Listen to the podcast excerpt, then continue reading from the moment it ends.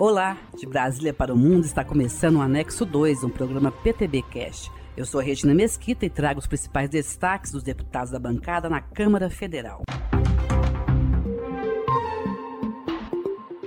Acordo entre os presidentes da Câmara, Senado, líderes partidários e ministro da Justiça definiu que somente no próximo ano a proposta de prisão em segunda instância será votada no Congresso.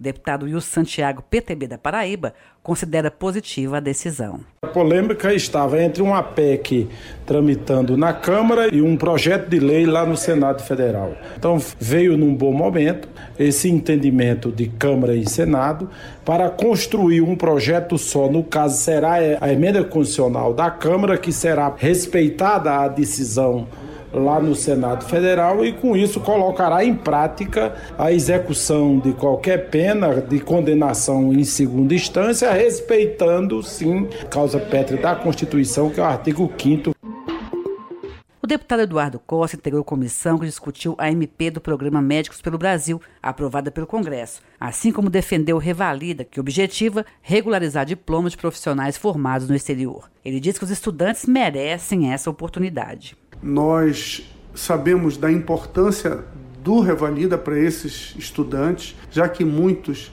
estão no exterior e, sonham em retornar para o Brasil e exercer a medicina. E nós temos que dar uma oportunidade para essas pessoas mostrar que são capazes. A gente está falando aqui de uma população de mais de 55 mil estudantes de medicina que fazem faculdade fora do exterior. Não vejo o porquê né, nós não darmos a oportunidade para que eles possam exercer a sua profissão aqui no país.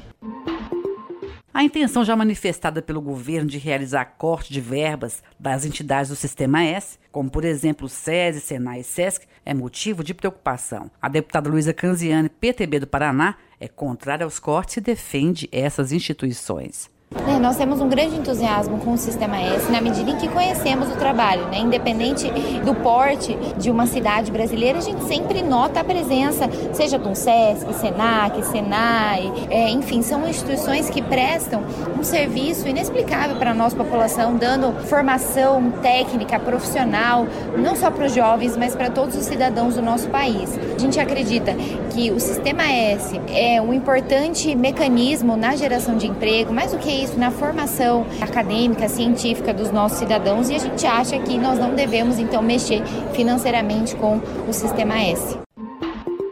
Pedido de indicação feito pelo deputado Paulo Bentson, PTB do Pará, direcionado ao Ministério da Infraestrutura, sugere que se coloque nas rodovias federais sinalização com fim educativo de alerta aos motoristas sobre o perigo do uso do telefone celular à direção. Para ele, campanhas são sempre bem-vindas. Toda e qualquer forma de prevenção de acidente é válida. E você ter um alerta como se faz, por exemplo, no caso de, das carteiras de cigarro, onde ali mostram o risco que se pode causar ao fumante. É uma campanha educativa, porém bem forte, ela é bem chamativa.